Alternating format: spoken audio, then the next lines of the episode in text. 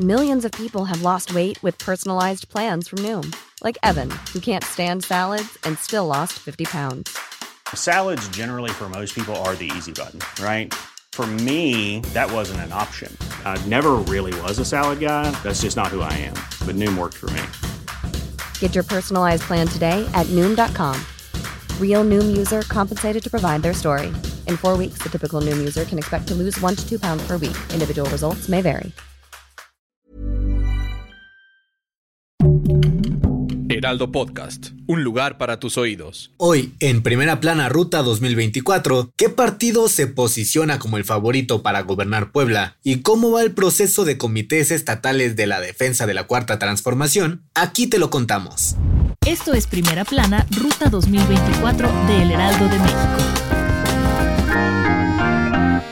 Puebla es uno de los estados que el próximo año renovará gubernatura, y hay varias personas detrás de este codiciado puesto. Entre ellas destacan Ignacio Mier, Alejandro Armenta, Julio Huerta y otros militantes de Morena. Pero ¿quién de ellos lleva la delantera? En primer lugar se encuentra Alejandro Armenta con el 27.9% de aceptación, de acuerdo con la encuesta realizada por El Heraldo de México y Poligrama. En segundo lugar con 15.7% está Ignacio Mier y Julio Huerta en el tercer puesto con 12.6%. Pero ojo, a pesar de la poca diferencia de puntos que hay entre Mier y Huerta, ambos se encuentran en empate técnico. Esto se debe a la cercanía de puntos que hay entre los dos. Ahora, si hablamos de qué partido se posiciona como el predilecto para los poblanos, el ganador sería Morena con el 37% de la intención del voto, en segundo lugar el PAN con el 19.6%. Conoce los resultados completos de la encuesta realizada por El Heraldo de México y Poligrama. Te dejamos el link en la descripción de este episodio para que vayas a leerla.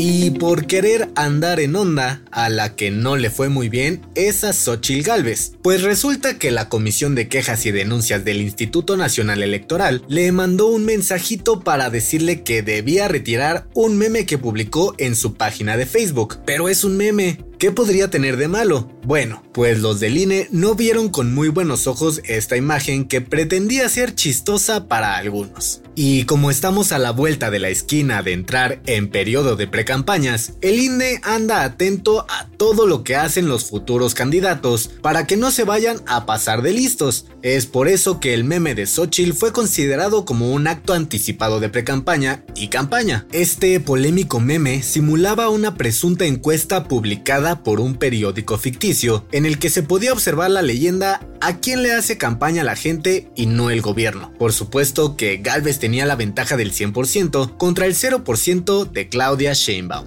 Para la consejera Rita Bell López, esto fue más allá de una simple sátira, pues aparenta una promoción anticipada que es indebida, y en Morena no se quedaron callados. Denunciaron que este meme tenía la intención de difundir un mensaje engañoso y tomar ventaja del proceso electoral. Si quieres estar bien informado sobre las elecciones del próximo año, no te pierdas la cobertura Ruta 2024 a través de todas las plataformas de El Heraldo de México. Escríbenos en los comentarios qué te parece este episodio.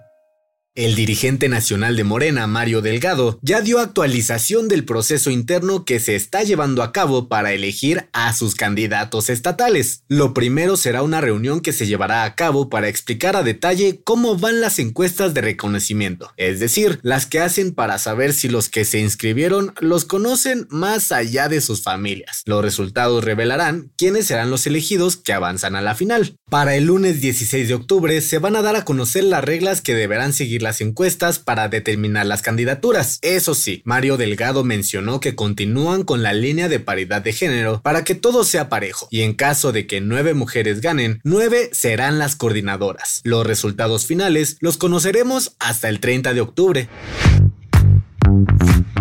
Esto fue Primera Plana, Ruta 2024, un podcast de El Heraldo Media Group. Sigue toda la cobertura de las elecciones de 2024 con un nuevo episodio de este podcast cada viernes. Síguenos en Instagram y TikTok como arroba El Heraldo Podcast y en Facebook, Twitter y YouTube como El Heraldo de México. Hasta la próxima semana.